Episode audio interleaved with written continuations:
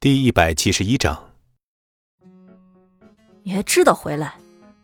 这几天你去哪玩了？朋友有事儿让我帮忙。朋友？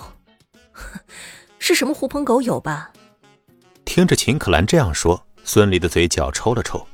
如果王昊天和吴为雄是狐朋狗友的话，那世界上还有正经朋友吗？孙离，别以为你真的是我男朋友，咱俩不过是协议关系。你觉得你可以靠我混吃等死一辈子吗？等家里危机解除，我就会把你一脚踢开，到时候你还会变成一无所有的人。到时候别说给你父亲治病了。就连吃饭的钱，你都拿不出来。如果是以前，秦可兰这么说孙离，孙离会觉得他是在侮辱自己。可是现在，他的心里却有些感动。孙离真诚的说道：“可兰，谢谢你。”孙离突然来了这么一句，让秦可兰懵了。自己明明在骂他，他怎么还谢自己啊？见孙离眼睛一眨不眨的盯着自己，秦可兰没来由的心头一紧。哼，你还是先去看看你父母吧。秦可兰正要继续怒斥孙离的时候，办公桌的座机响了。秦可兰瞪了孙离一眼，示意他不要说话，而后接起了电话。喂，我是秦可兰。哎呀，可兰呀，我是你大伯呀，告诉你一个好消息。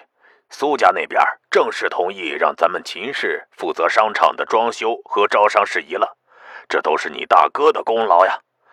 可兰，这么一下子，秦氏的利润可就翻了一番呀！那可真是恭喜大伯了。秦可兰脸色一暗。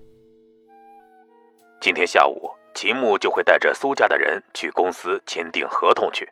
不过，这个项目的负责人，人家苏家指名道姓。让你大哥来做的，回头你心里别有疙瘩哈，都是为了公司嘛。当然，放心吧，大伯，我会全力配合的。挂断电话，秦可兰脸色一白，一下子瘫坐在了椅子上。秦总，你没事吧？孙俪低声问道。听着孙俪的话，他抬起头：“你先出去吧。”秦可兰摆了摆手。那我旷工的事儿，我是出去，没听明白吗？孙离出门就看到小宋正站在走廊和秘书处的人窃窃私语，看到孙离出来，急忙走进总裁办公室。想想刚才秦可兰接电话后一片惨白的脸，孙离一把拉住秘书处的小丽，问道：“哎，丽姐，出什么事儿了？”“能出什么事儿啊？秦总要被人挤下去了呗。”小丽无奈地摊了摊手。他们秘书处刚才已经得到通知，下午要全力配合与苏家的合作事宜。秦总下完命令后就挂断了电话，显然心情极其不好。作为秘书处的高级职员，他们自然明白公司项目负责人的指派意味着什么。他们更明白，秦牧这个从来没有在公司任职的人。空降直接当项目负责人是什么意思？再联想到秦牧的身份，答案呼之欲出：篡权。秦氏集团要变天了。现在的江城对于任何一个企业来说都是一个机遇。秦可兰作为一个有能力的，又将全部精力都放在秦氏集团发展的董事长。江城商业布局的改变，他自然早就看到了。江城实业的退出，留出一大片的商业空白区。他野心勃勃的想要将未被昊天集团收购的边边角角收归秦氏。要知道，江城实业这样庞大的商业帝国，即使是留下来的边角料，都能够将秦氏喂饱。可是没有想到的是，这个时候秦牧突然出来了。恰恰在秦可兰要壮大秦氏的时候出来了。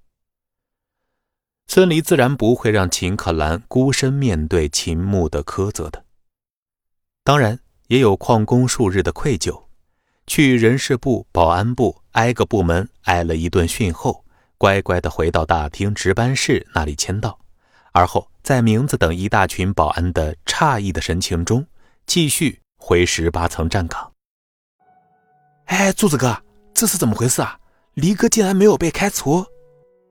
哎呀，不仅没有被开除啊，人家还回十八层了。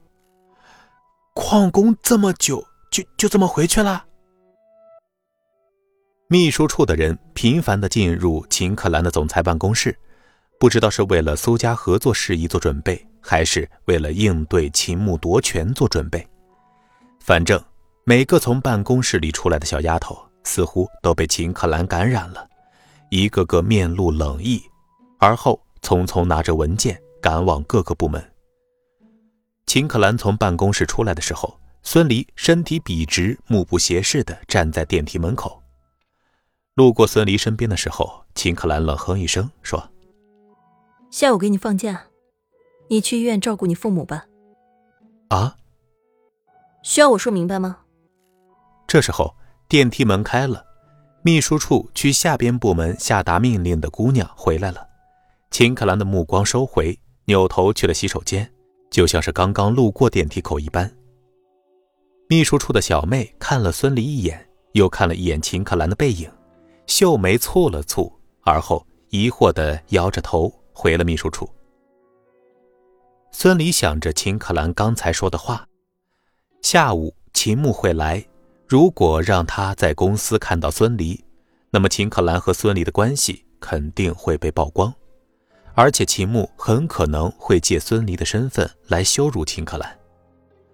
孙离自嘲地笑了笑，在秦氏集团员工的眼里，他是个不务正业、天天旷工的小保安。无论是哪一种身份，他都不应该留在秦氏给秦可兰添堵。可是他必须留下来。作为秦可兰的男朋友，即使是雇佣关系，他也不会让秦可兰一个人面对秦牧的。本集播讲完毕，感谢您的收听。